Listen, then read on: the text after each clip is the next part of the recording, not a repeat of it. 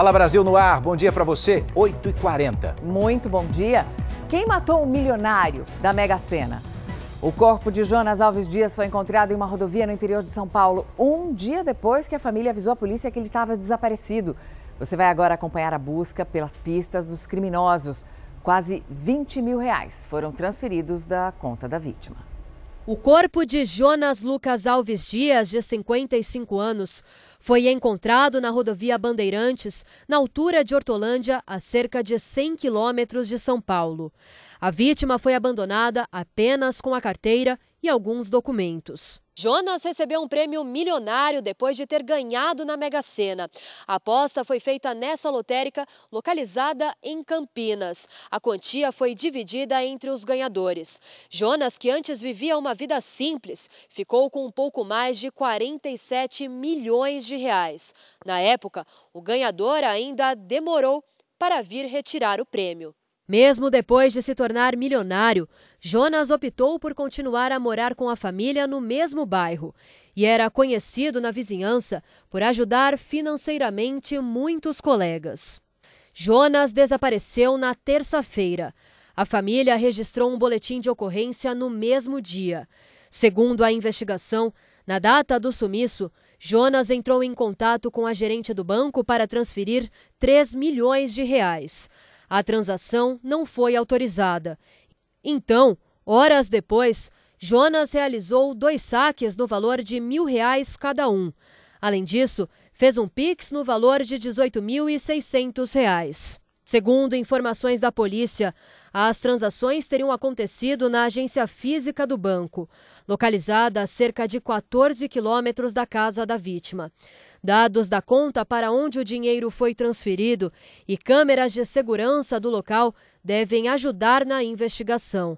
Até o momento, ninguém foi preso. O celular e o cartão da vítima ainda não foram encontrados. Ninguém foi preso, mas a polícia tem o CPF, Já o telefone, tem. tem todos os dados das pessoas que receberam o dinheiro dessa conta. O Pix não pode deixar o correntista e a pessoa que é sequestrada tão refém assim dos bandidos. Estamos desprotegidos, mas agora tem que seguir o rastro do dinheiro. E olha aqui, ó, um foragido da justiça pode estar bem pertinho de você e muitas vezes passar despercebido. Quando a gente mostra a foto de um procurado num telejornal como Fala Brasil, é para ajudar a polícia e também para te deixar em alerta. Você sabe que foi justamente isso que um policial fez ontem? Durante um trabalho de rotina, esse agente reconheceu um falso médico depois de assistir a uma reportagem. O jornalismo da Record TV tem mostrado várias fotos como essa aqui, ó. Foi desse jeito que o suspeito, que era procurado por atender mais de 800 pacientes se passando por outra pessoa, foi enfim capturado. Jonatas Mateus de Souza Caires Melo foi parado em uma abordagem de rotina em São Caetano do Sul, no ABC Paulista.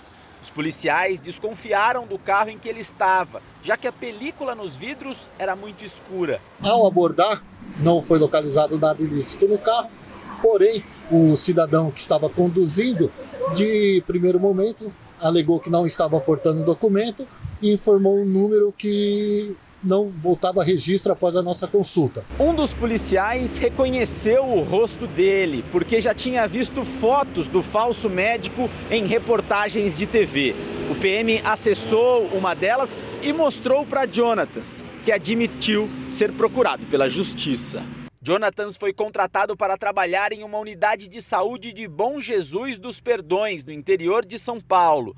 Segundo a denúncia, o falso médico atendeu mais de 800 pessoas. Uma idosa que lutava contra um câncer de pulmão foi uma das pacientes e morreu. Ele ficou apavorado, ficou nervoso, saía toda hora da, da sala falando que estava passando mal. E nisso demorou, ela chegou a vir a óbito. O suspeito usava documentos, jalecos, carimbos e receitas com o nome de um médico verdadeiro. Então, de vez em quando eu costumo conferir, e aí eu percebi que tinha um cadastro meu no estabelecimento de Bom Jesus dos Perdões. Aí eu achei estranho, porque eu nunca dei plantão nessa região. Poucos dias antes de se tornar procurado pela justiça, Jonathan fugiu durante um plantão e nunca mais foi visto. Agora vai responder por estelionato, falsidade ideológica e exercício ilegal da medicina. Viu que legal? O policial assiste ao Fala Brasil, assiste a programação da Record, consegue prender o falsário. Olha, depois que muita gente começou a ficar esperta com aquele antigo golpe do parente sequestrado, você atende o telefone, a pessoa do outro lado fala: mãe, mãe. Os golpistas mudaram a forma da abordagem. Agora eles ligam e já se passam mesmo por integrantes de facções criminosas, pedindo dinheiro para não matarem as vítimas. Tudo começou com uma ameaça em um áudio enviado pelo celular. O homem que diz ser chefe de uma facção criminosa afirma que o nome da vítima está numa suposta lista da morte. Chegou uma acusação aqui que está envolvendo o teu nome. Tá rolando aqui as tuas fotos e teus dados aqui no grupo da facção, cara. E os meus meninos estão aqui, preparados para ir aí na tua casa e na casa da tua família. A vítima é um homem de 24 anos, morador de Joinville, interior de Santa Catarina. Ele chegou a pagar R$ 2.500 para o criminoso. Não tá falando só de mim, tá falando do meu bem mais precioso, da minha filha, né? Apesar do tom ameaçador das mensagens, a polícia afirma que não existe nenhum grupo criminoso envolvido, e sim um golpe que se espalhou por todo o país e ficou conhecido como o golpe da facção. Este outro rapaz procurou a polícia de Alta Floresta, em Mato Grosso. Ele recebeu a mesma ameaça. Um número diferente, dizendo que eu estava devendo, que eu estava denunciando a facção. Em Bauru, no interior de São Paulo, a vítima foi uma comerciante. Ligaram lá na loja, né? E a funcionária atendeu. Falaram que era que iam assaltar a loja e que se a minha funcionária é, avisasse alguém ia dar tiro na cara dela. De acordo com a polícia, esta é uma nova versão do antigo golpe do parente sequestrado. É uma variável desse tipo de crime, sim, que trabalha justamente com essa vulnerabilidade com fator surpresa. Quase sempre os dados das vítimas são recolhidos em aplicativos de relacionamentos e nas redes sociais. Por isso, o delegado recomenda cuidado às informações postadas na internet.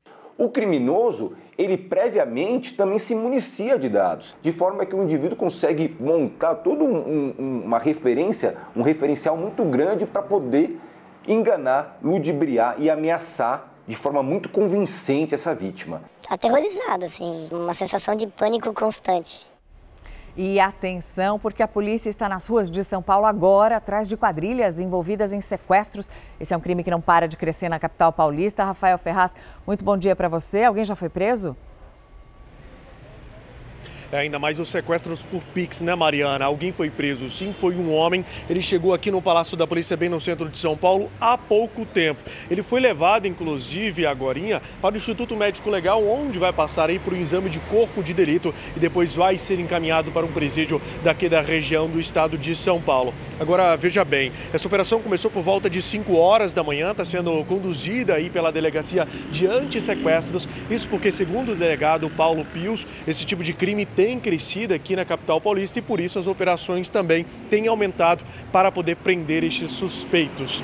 Agora a polícia segue nas ruas para prender também outras pessoas. Agora presta atenção nessa história, a gente sempre fala que doação, né, adoção, perdão, é um ato de amor e para a vida inteira. Mas um casal adotou uma criança. Depois de cinco anos morando com ela, simplesmente decidiu devolver a criança. Isso aconteceu no Espírito Santo. Bom dia para você, Alessandra Ximenes. Esse casal já foi condenado pela justiça ou não?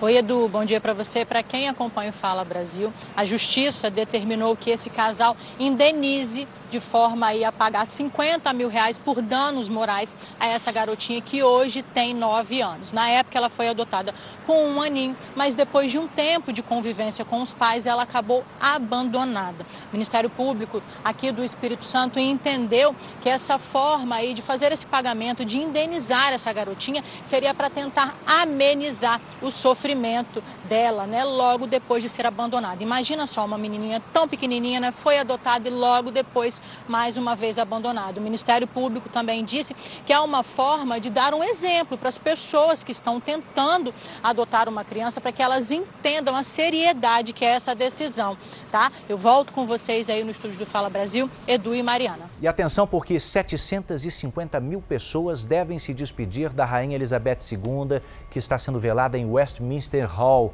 em Londres. Hoje, faz uma semana que a monarca morreu. Fãs do Reino Unido e de várias partes do mundo esperam por até 30 horas só para ter a chance de ver o caixão de perto. São pessoas de todas as idades, algumas só vão saber quem foi Elizabeth II nos livros de história. Outras fizeram questão de levar os pets. A paixão por animais era a marca registrada da rainha. Mas um dos momentos mais polêmicos do velório aconteceu durante a troca de guarda real dentro de Westminster. A imagem da transmissão mostra, em um primeiro momento, o oficial com dificuldades de se manter em pé. Em seguida, ele perde o equilíbrio, cai e bate com o rosto no chão. Outros guardas que estavam ao lado tentam socorrê-lo. Detalhes do incidente não foram divulgados. O corpo da rainha vai ser sepultado na próxima segunda-feira, na capela do Castelo de Windsor. Para vocês terem uma noção, as autoridades ali na Inglaterra, as autoridades britânicas, divulgaram um site que tem um mapa oficial mostrando o tamanho da fila para as pessoas verem o caixão. Olha só, pode até parecer pequeno esse trajeto aí na linha preta, mas esse aí na telinha já tem quase 7 quilômetros. É muita gente em uma única fila esperando para dar o adeus a Elizabeth II. Tudo isso devidamente cercado com grades para manter a ordem no local, como sempre fazem os britânicos. Então, quem quiser ver o corpo da rainha vai ter que respeitar esses limites. É uma demonstração histórica de respeito e o pessoal está divulgando uma fila que demora até 30 horas. Uau! A Agência Nacional de Vigilância Sanitária investiga se alimentos humanos também foram contaminados com aquele produto químico que está ligado às mortes dos cães. Narla Guiar, bom dia. O que é que está despertando essa preocupação na Anvisa? Olá, Mariana, bom dia. A informação de que a mesma empresa de Minas que vendeu produto contaminado para uma fabricante de petiscos para animais localizada em Guarulhos, na Grande São Paulo, também negociou lotes com outras duas fabricantes de alimentos destinados a humano. Os lotes são da substância propilenoglicol, usada para manter a textura de alimentos embalados. No caso da fábrica de petiscos, o propilenoglicol estava contaminado com uma outra substância chamada chamada monoetileno glicol, produto químico impróprio para consumo humano e também animal. A morte de pelo menos 50 cães pode ter relação com o consumo de petiscos. Segundo a Anvisa, ainda não existe a confirmação de que alimento humano tenha sido fabricado com essa substância imprópria, mas a agência mandou recolher os lotes e não informou o nome das empresas que fizeram a compra. Eduardo, Mariana. Um reino em transição. Na próxima quarta-feira, a série Reis chega à sua quarta temporada com grandes novidades. A superprodução vai mostrar a trajetória do sucessor de Saul. É a história emocionante de Davi. Pelas estradas da Terra Santa, os animais ajudam a dar vida às paisagens. E nos transportam para o passado Existe uma coisa muito bonita na, na Bíblia hebraica, é, que é a valorização do pastor de rebanhos. E tem uma sabedoria muito grande por trás disso, porque o mundo antigo é um mundo de grandes civilizações agrícolas. Davi nasceu aqui na região de Belém, a gente consegue avistar a cidade ali atrás. Filho de Gessé, caçula entre oito irmãos, era responsável por pastorear as ovelhas da família em campos como esse. Aqui, Davi viveu momentos de solidão, de reflexão. Davi era discreto, não chamava atenção. Por isso mesmo, ninguém poderia imaginar que aquele jovem se tornaria o rei de Israel. Belém, né? Betlehem, que é a casa do pão, é um vilarejo. Né? Ele não é de uma família assim aristocrática, ele não é uma pessoa de expressão. Ao cuidar dos animais, Davi desenvolveu habilidades. Como é que a gente pode imaginar essa vida de pastor naquela época? Ser pastor é um trabalho complicado. Por quê? Porque primeiro tem ladrões. hum, que podem pegar podem pegar seu rebanho, uma ovelha. Né? Então, um trabalho que você tem que estar de olho, atento, ou seja, não é apenas levar os, as cabras ou as ovelhas de um lugar a outro, não? é também cuidar. Toda essa história será retratada na próxima temporada da série Reis. Vai ver um pastor de ovelhas, uma pessoa simples, mas de um caráter é, irreprimível. Mas também tem habilidades de luta, o pai ensinou ele a lutar. Tem outras habilidades além de apenas pastorear, ou seja, uma grande surpresa. Uma pessoa tão pequena com tanto poder. Da vida simples de pastor de ovelhas para um grande guerreiro e futuro rei. Ele veio dessa, dessa humildade, não tinha esse senso de pertencimento. A gente vai contar, né, começar a contar essa história. A queda de Saul, a aparição de Davi, ele pastor ainda, né, toda essa fase mais jovem dele, através de um texto bem escrito, uma abordagem diferenciada. Então anote aí, na próxima quarta-feira estreia a quarta temporada da série Reis. Você não pode perder. E se perder, tem que gravar, eu já programei a minha TV. Nesta quinta-feira tem sorteio, Hoje Edu. tem. Já jogou? Anota as dezenas no tablet que eu quero jogar daqui a pouquinho, porque hoje é dia, tem Mega Sena, pode pagar 110 milhões de reais, está tudo acumulado. Então qual é a ideia do Fala Brasil? Correr para a lotérica agora, não só para fazer uma fezinha, mas para saber se tem sortudo por lá. Tainara Figueiredo, conta pra gente como é que estão as apostas por aí. Tá acumulado há quanto tempo, hein?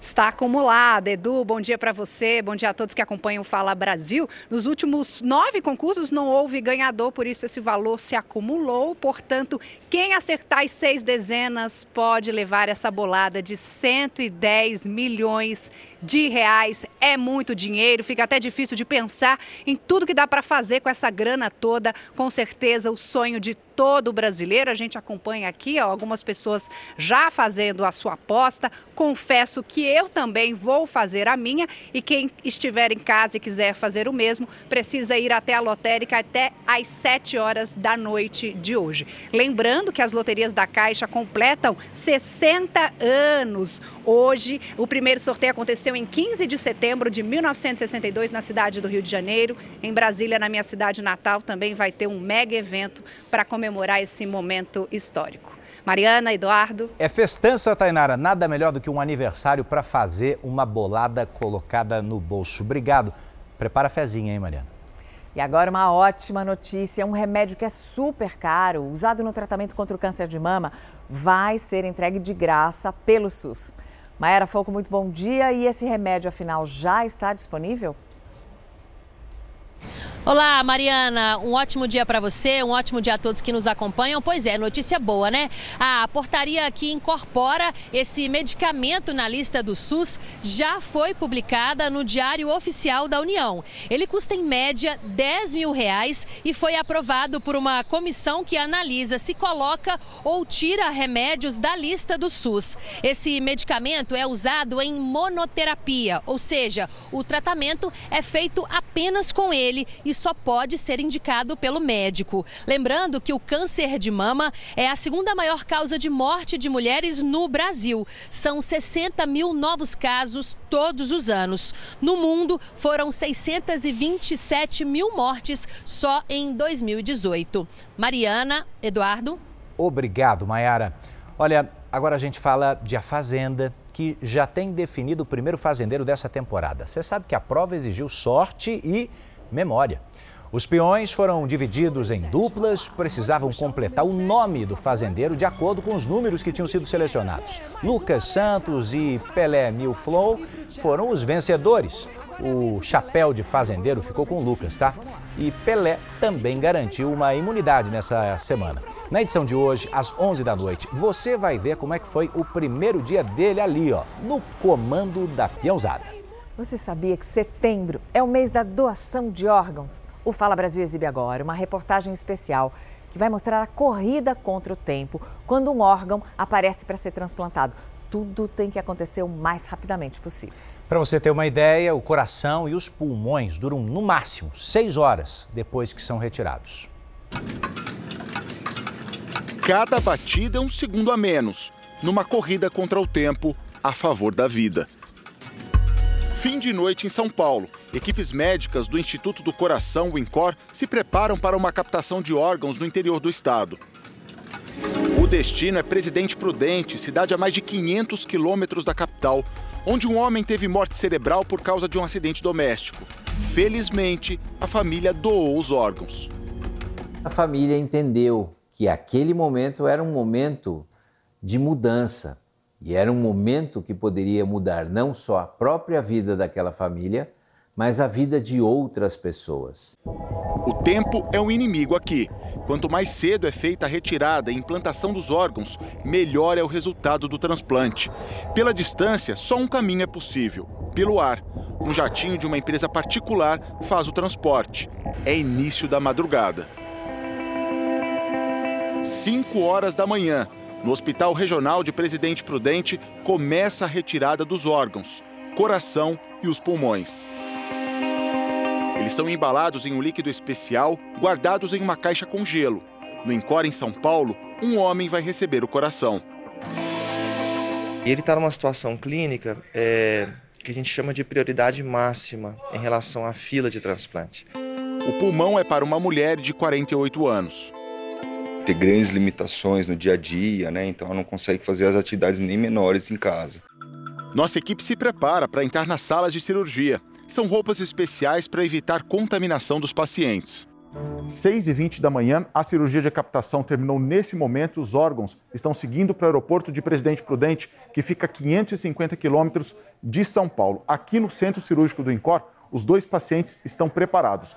De um lado, o homem que vai receber o coração e na sala de cirurgia, bem aqui do outro lado, ó, a mulher que vai receber pelo menos um dos pulmões.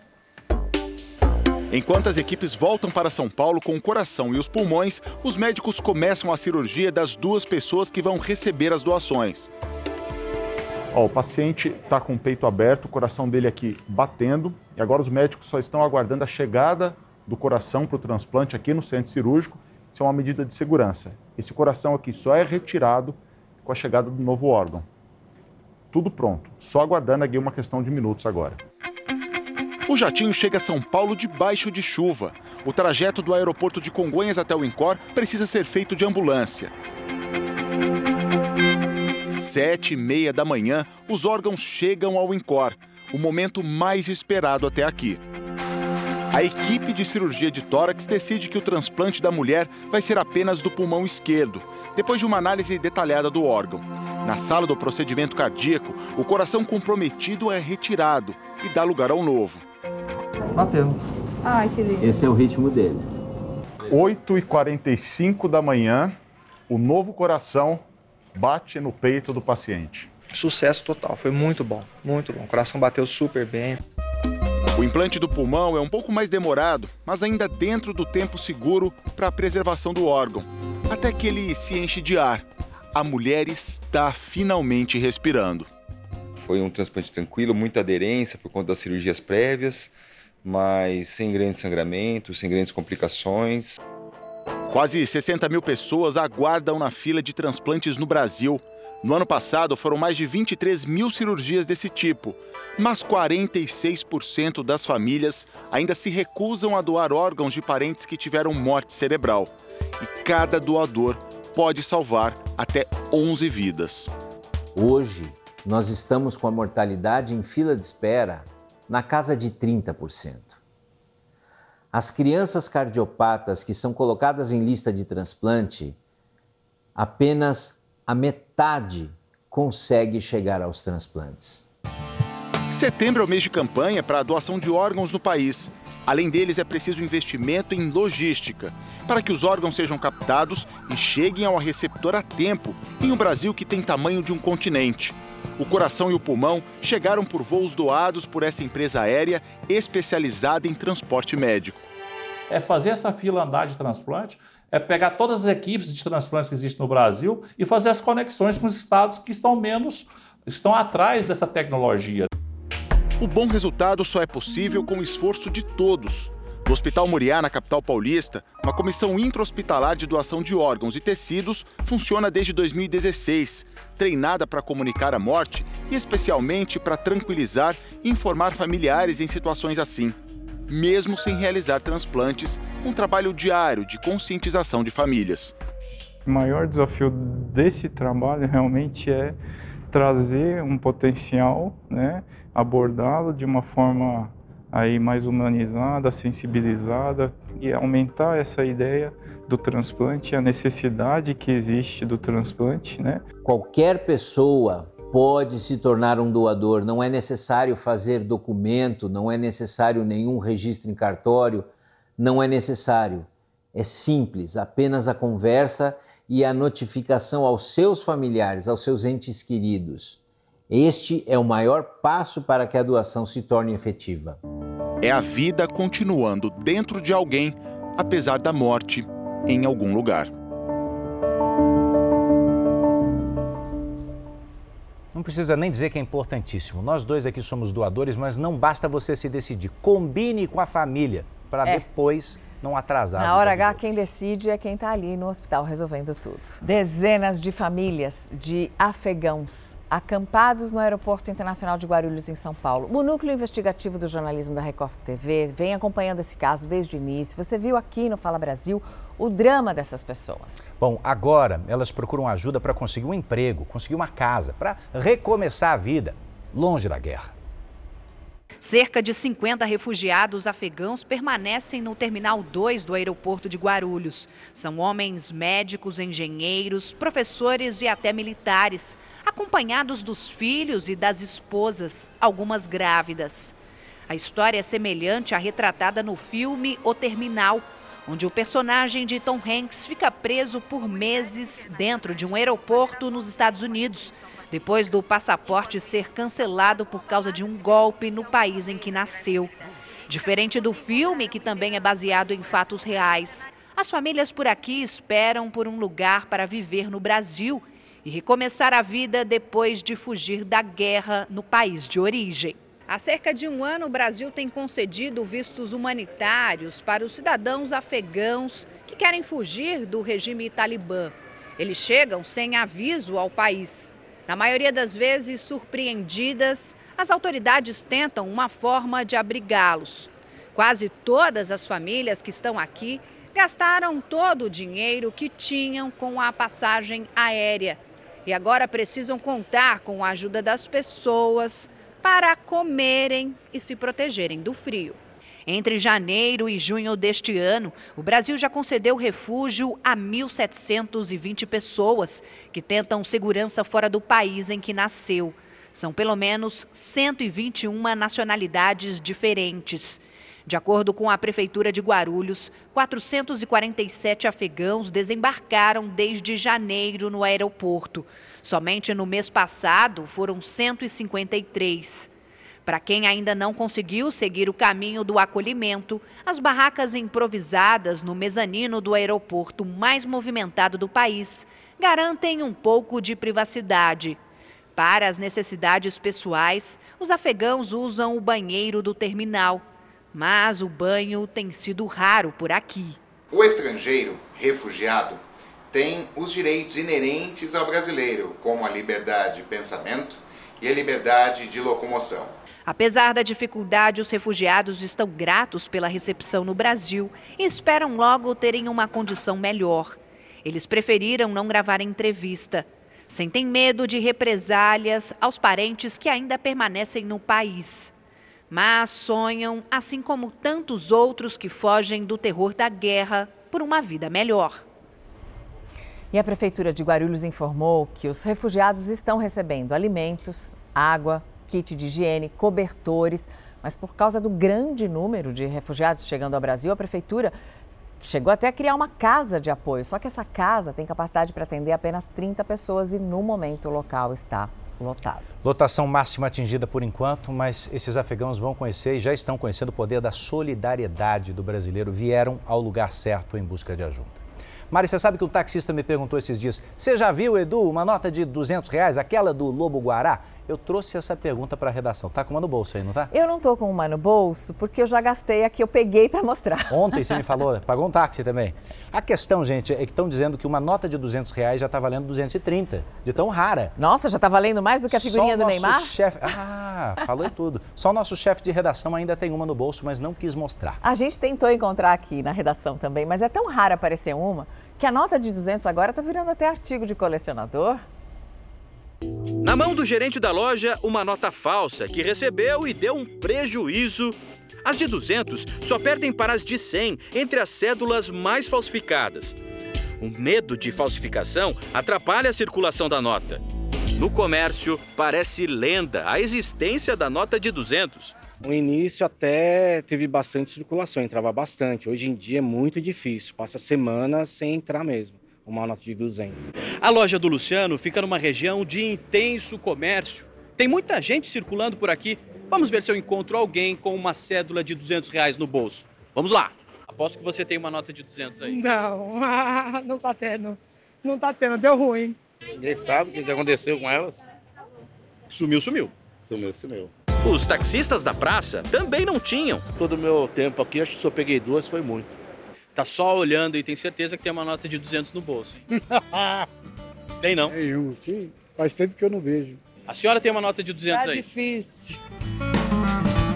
A cédula de 200 é a sétima da família do real. Segundo o Banco Central, 108 milhões de unidades estão em circulação pelo país, ou pelo menos deveriam estar.